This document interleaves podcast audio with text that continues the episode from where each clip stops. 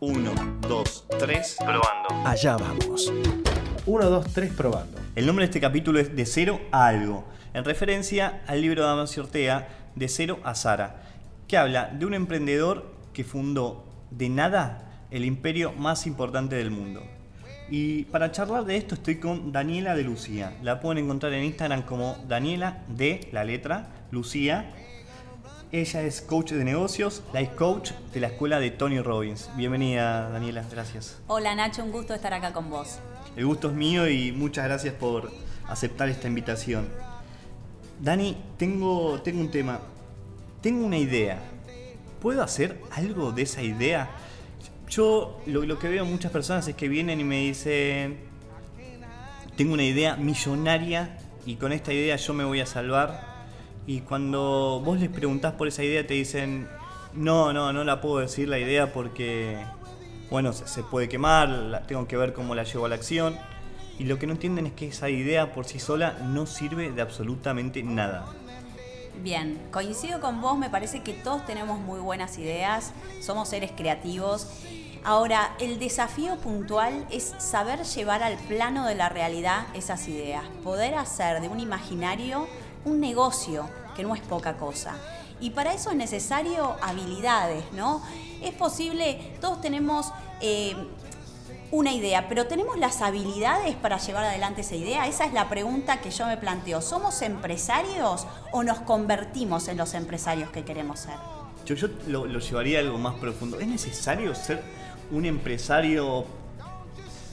Porque me parece que a lo largo no, no- nos fuimos como mentalizando en que un empresario es algo inalcanzable, que es algo imposible de acceder y que necesitamos un montón de capital para conseguir eso y, y por ahí podemos ser empresarios con muy poco, con una idea bien trabajada y con mucho, pero mucho esfuerzo.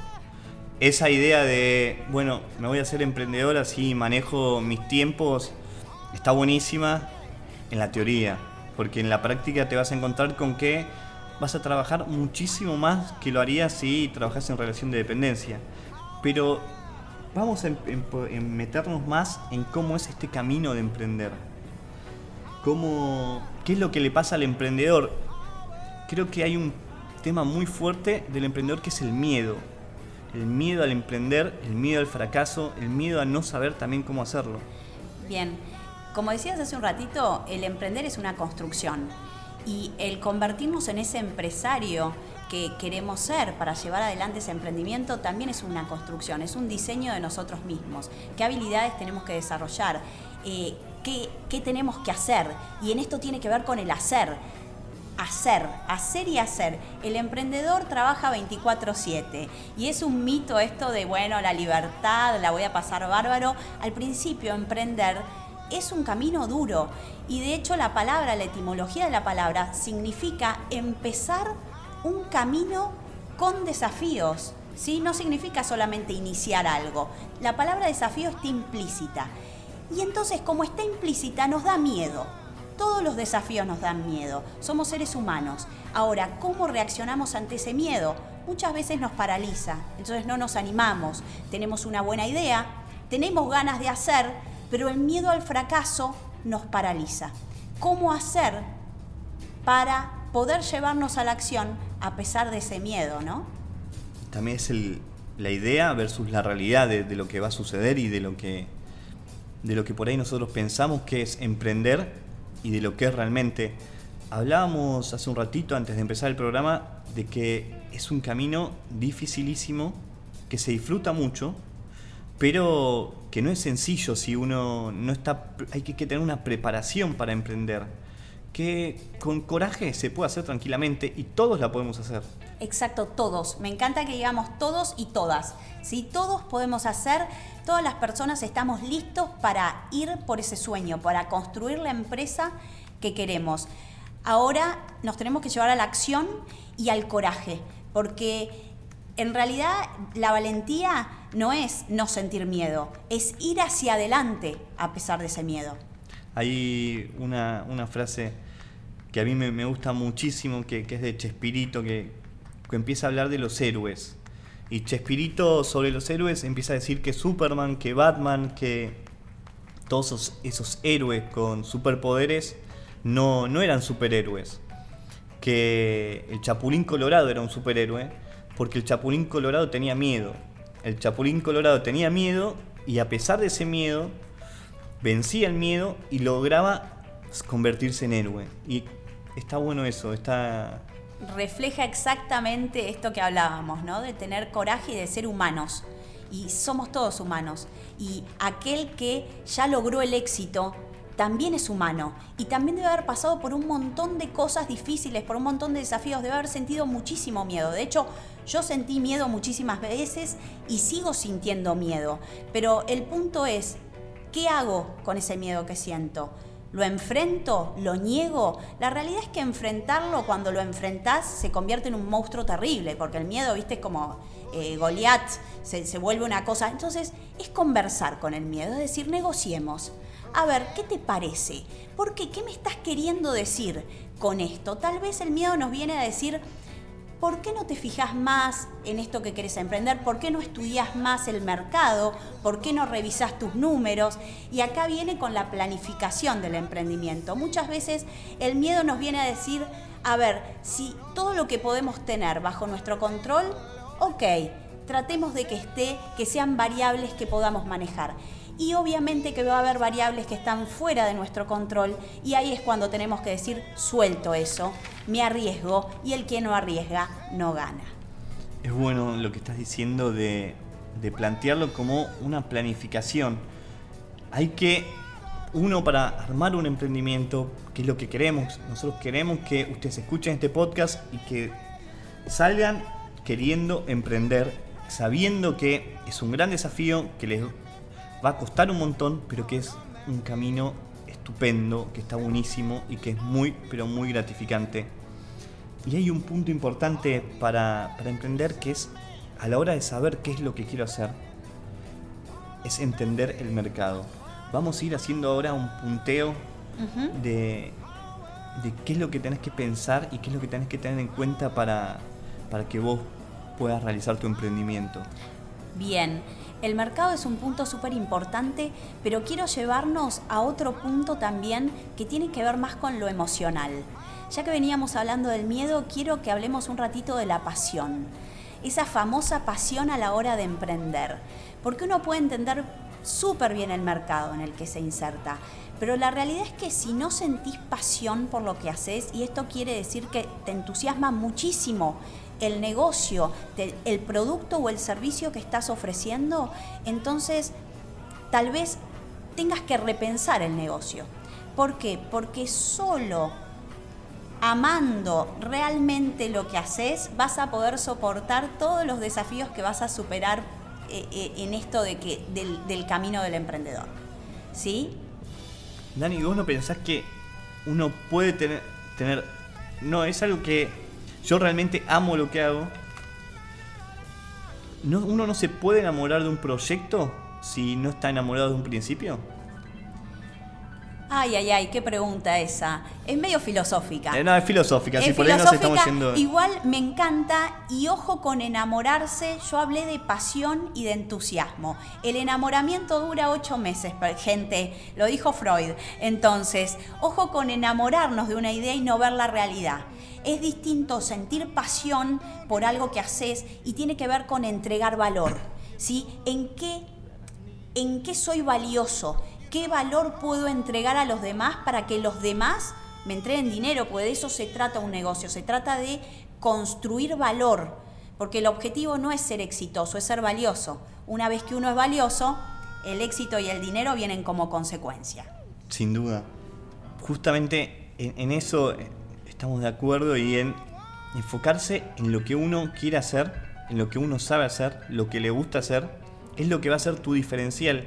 Y cuando dije lo del mercado, era justamente planteando eso, no pensar en el mercado como mis competidores y lo que están alrededor, sino como yo en este mercado y en lo que quiero hacer, en lo que me apasiona y en lo que puedo llegar a ser bueno o no, en un principio por ahí uno tiene que saber que se va a equivocar y, enfocarse en eso, en ese mercado y trabajarlo, trabajarlo, trabajarlo, trabajarlo, ver qué es lo que pasa, ver qué es lo que hacen los competidores, pero no para copiarlos, no para atacarlos, sino para nutrirse uno mismo de eso que está sucediendo y que por ahí muchas veces no ve.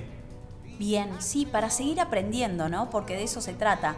Eh, Miguel Ángel, luego de pintar la capilla Sixtina, a los 87 años, decía, sigo aprendiendo. Entonces, tiene que ver con eso. El emprendedor es alguien que tiene que tener curiosidad, no solo por el mercado, por la competencia, por los productos, por su servicio, por sus clientes. Poner, tener curiosidad en sus clientes, aprender de todo, aprender y aprender de manera generosa, no queriendo, como hablábamos al inicio, tengo una idea genial, no se la quiero contar a nadie. No, contala, validala, fíjate qué hay en el mercado, fíjate cómo responden tus clientes potenciales, por ejemplo. Lo importante que es relacionarse con otros emprendedores, con otra gente que haga algo parecido, lo mismo que vos, y charlar con ellos, ver qué le está pasando, que te cuenten, vos contarles, y vos ir nutriéndote constantemente de toda esa, esa filosofía, de, todo lo que traba, de lo que, todo lo que pasa alrededor. Es muy bueno eso, los coworking, que funcionan bárbaro.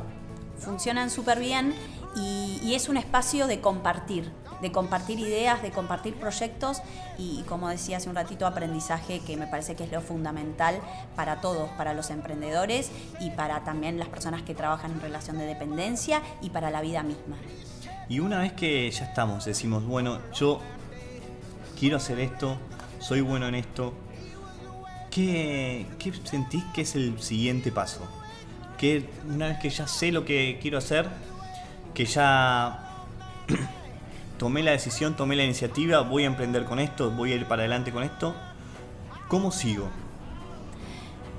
Eh, en ese punto creo que hay, hay dos, áreas fundamentales. Uno es cómo comunico mi valor, cómo hago que mi producto o servicio se, se haga conocido, que otros puedan reconocerlo, que puedan comprarme lo que yo ofrezco. Ese es el punto número uno. Y el dos es no olvidarme de un plan de negocio, de un modelo de negocio.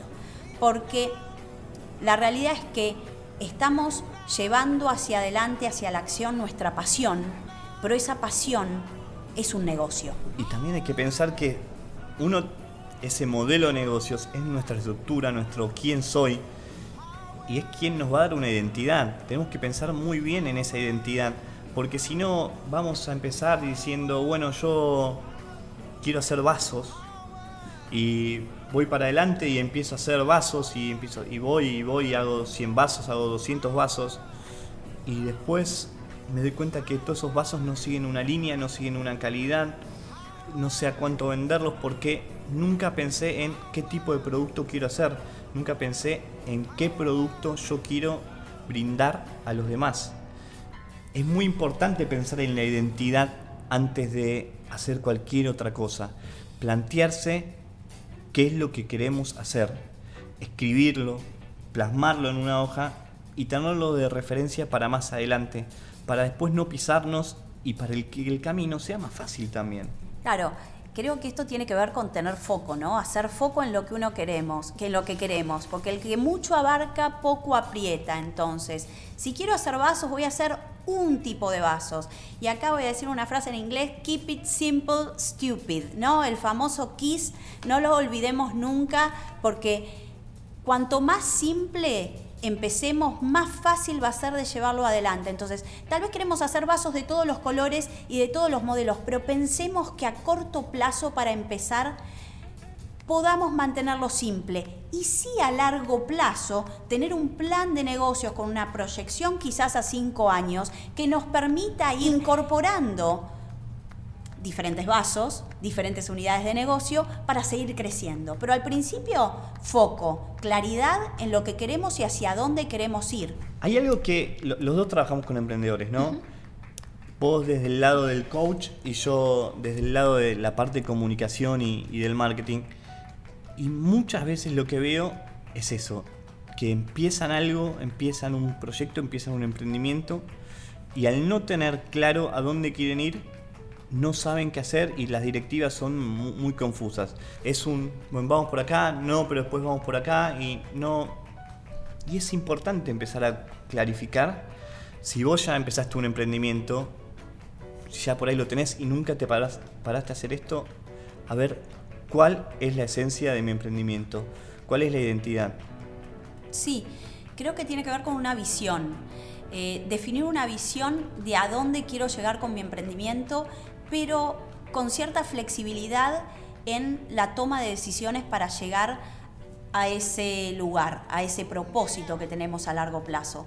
¿Por qué? Porque en el camino vamos a aprender.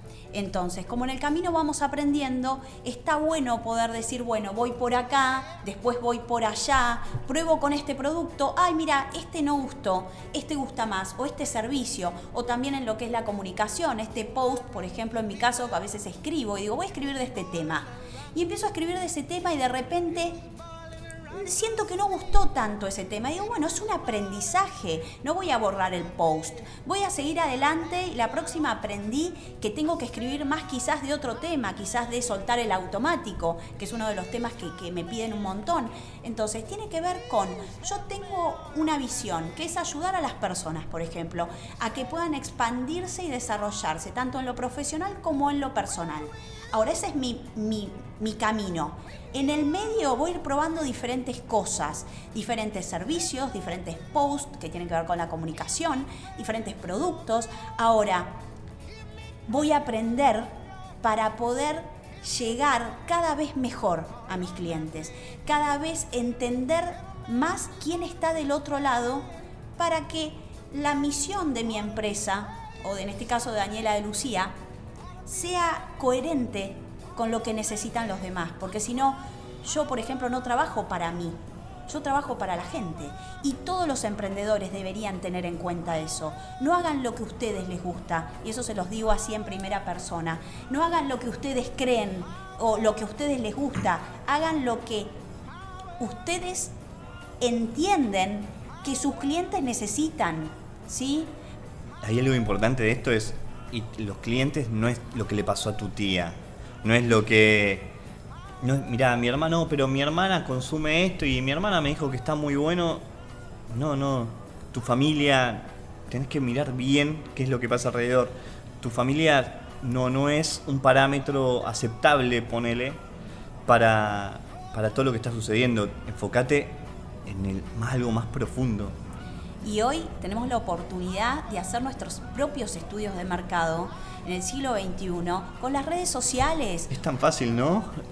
Yo me acuerdo cuando yo empecé a estudiar comunicación, publicidad, eh, cómo pensábamos en si vos ibas en el 90 y le decías, mira, vas a poder ver todo el día lo que tu potencial consumidor quiere, el tipo se volvía loco.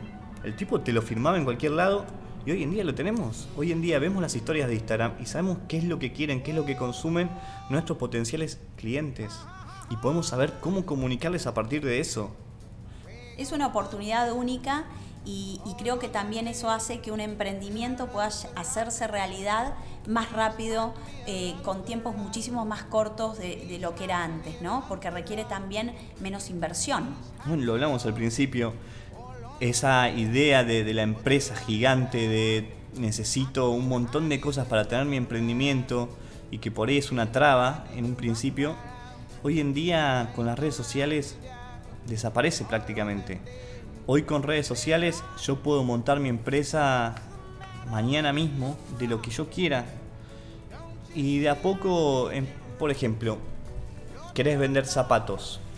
Sos fabricante de zapatos y antes para hacer zapatos y vender zapatos necesitabas hacer una cierta cantidad, llevarla a la zapatería, vendérselas al zapatero o dejárselas en comisión y esperar y ahí quedaba tu labor. Hoy en día, si sos zapatero y querés hacer zapatos, puedes hacer un zapato, puedes publicar ese zapato y podés hacer contrademanda la venta de zapatos y ya está. Con un zapato hiciste un negocio. Sí, y en el caso de que sea un servicio es ilimitado a todo el mundo. Yo en este caso tengo clientes en España, en Colombia, en Perú, en Chile. O sea, cosas que antes eh, no eran impensadas, que un coach pudiera tener una sesión con una persona al otro lado del mundo. Eh, es ilimitado y es una oportunidad fantástica que no todos estamos aprovechando. Hoy las redes sociales nos dan una, una facilidad de poder hablarle a alguien que está en España o que está en Salta con la misma facilidad que le hablas a tu vecino. Y eso está buenísimo y es algo que nos permite abrir un abanico de posibilidades gigantes e infinito casi. Totalmente, y creo que, eso es uno de los grandes puntos a favor para ser emprendedor hoy. ¿sí? Eh, en mi experiencia creo que, bueno, mi plataforma comercial es Instagram y, conozco a, mi comunidad y lo que hago todo el tiempo es entregarles valor y escuchar qué es lo que necesitan, qué es lo que, lo que consideran valioso de mis aportes. Eh, y, y, una buena estrategia en realidad en todo lo que es eh, comunicación, y acá vos sos especialista en eso, eh, tiene que ver con no solo tener un buen Instagram, porque a veces nos quedamos en subir fotitos nada más en Instagram que se vean bien, sino de entregarles valor y además de poder tener algo más para darles. Por ejemplo, un test, por ejemplo, eh, un mailing, algo extra que te pueda diferenciar del resto. Sí, estar constantemente brindándoles herramientas para que ellos puedan crecer, por más de que no sean tus clientes, si es tu público, vos los tenés que ayudar a que ellos puedan crecer, porque ayudándolos, dándoles herramientas, vos podés generar en un futuro una nueva sociedad. Puede ser un cliente, puede ser un socio, puede ser un montón de cosas. Pero lo que se trata en las redes sociales es de compartir, de relacionarse. Y ahí está el secreto. De no, no quedarse solo con muestro algo. Hay un, hay un Instagramer, un gurú muy famoso, Gary Vee. Sí, soy fanática de Gary Vee. Entonces no sé si esto que dice, basta de subir fotos de culos. Lo subí el otro día en una story. ¿Sí? ¿Qué conexión? Basta de subir fotos de culos. Las fotos de culos te ganan un montón de likes, pero no te dan nada. Es importante eso. Si uno está haciendo contenido, no te enfoques en lo que más me va a agarpar, sino lo que más le va a servir a quien vos estás comunicándole. Totalmente, no enfocarse en la cantidad de likes, sino en quizás los comentarios, en los mensajes privados que recibís, sea de agradecimiento sea de me sirvió para tal cosa, es generar un vínculo. Uno no está queriendo ganar clientes en Instagram. Lo que uno quiere en Instagram es generar vínculos con tu audiencia, vínculos de confianza, que puedan confiar en tu producto, en lo que vos ofreces. Igual en eso diferimos un poco. Uno sí quiere ganar clientes, porque todos en Instagram queremos ganar clientes, en eso seamos sinceros, pero está, está bueno pensarlo en ganemos sociedades y no enfocarnos en las sociedades, mejor dicho, y no enfocarnos en ganar clientes a toda costa. Eh, mi trabajo puntualmente es justamente en el desarrollo personal, yo, yo me enfoco más en, en, en focalizar en todo lo que es la expansión personal de mi comunidad, de las personas que están ahí, que me escuchan, que me leen, que me comentan, que cliente, para mí cliente es una consecuencia de haber entregado valor y de que confíen en mí. O sea, yo sé que si una persona confía en vos, después, después va a ser tu cliente, va a ser tu amigo, va a ser tu confidente, va a ser cualquier cosa, pero quien se focaliza solo en conseguir clientes, la gente se da cuenta. La gente se da cuenta y dice, ah, esta me quiere vender algo o este me quiere vender algo. No. Lo único que quiere hacer es venderme. Exacto. Y la realidad es que uno se tiene que interesar porque, por lo que le pasa al otro y crear soluciones. La gente no va a comprar eh, un producto o un servicio, va a, crear, va a comprar una solución. Entonces, ya dijimos que lo importante no es tener solo una idea, que hay que hacer una acción, que hay que pensarlo, hay que investigar hay que ponerse a trabajar muy duro, hay que darle una identidad, hay que ver de qué forma uno se quiere relacionar.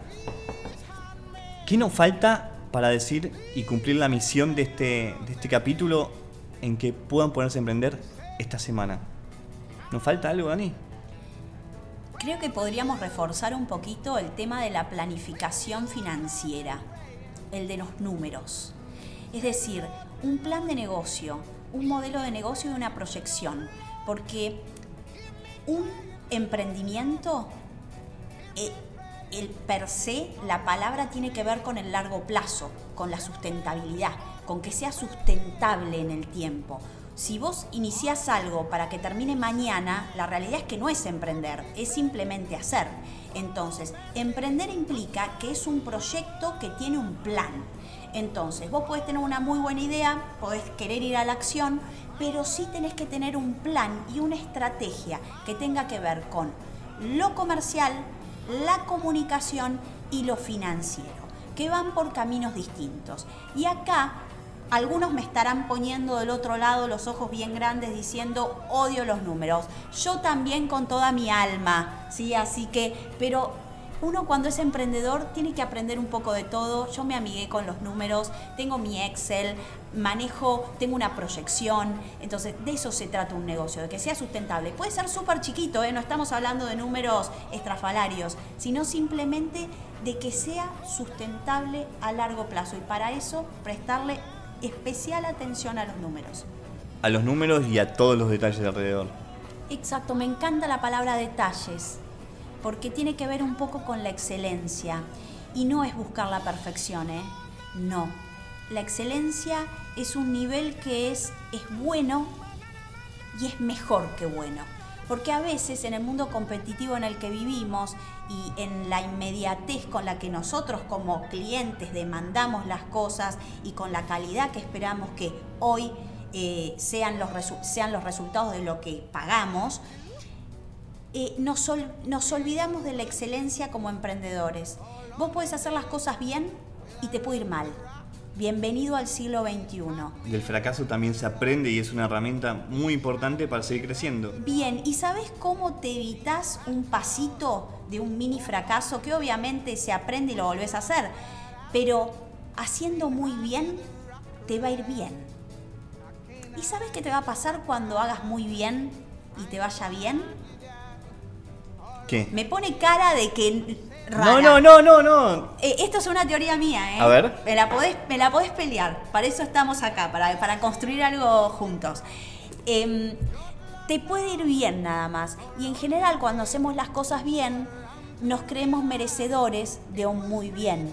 ¿Sí? Sí. Entonces, el punto es, cuando vos haces excelente, cuando estás atento a los detalles, cuando nada se te pasa por alto, eh, realmente podés entregar un producto y servicio muy, muy bueno que va a andar muy bien en el mercado. Entonces, prestarle atención a los detalles es súper importante. Eh, el señor Hilton, el, fundador de los, de los hoteles, tiene una frase. Es el abuelo de París. El abuelo. Es el abuelo, imagínate cuántos años hace ese señor que está en la industria hotelera. Decía, tenía una frase muy inspiradora famoso en el mundo, el tipo iba a dar charlas por conferencias, por todos lados, y él decía, fíjense cómo está la cortina del baño. El tipo, en vez de hablar de lo macro, él medía la excelencia de la atención en el hotel por cómo estaba colocada la cortina del baño en cada una de las habitaciones. Entonces, tiene que ver con prestar atención a esos pequeños detalles que a veces por apuro, por querer hacer mil cosas a la vez, se nos pasan de largo, pero que hacen a tener un producto que pueda cumplir con todas las expectativas del que está del otro lado. Me gusta, me gusta mucho ese, ese concepto de cuidar los detalles y de la cortina. Me parece, no, no, pero soy un amante de las analogías y me gusta eso el mejor consejo que se pueden llevar de este podcast, de este primer podcast para emprendedores, es mirar la cortina del baño. Me encantó, me encantó, 100%. Muchas gracias, Dani. Un gusto.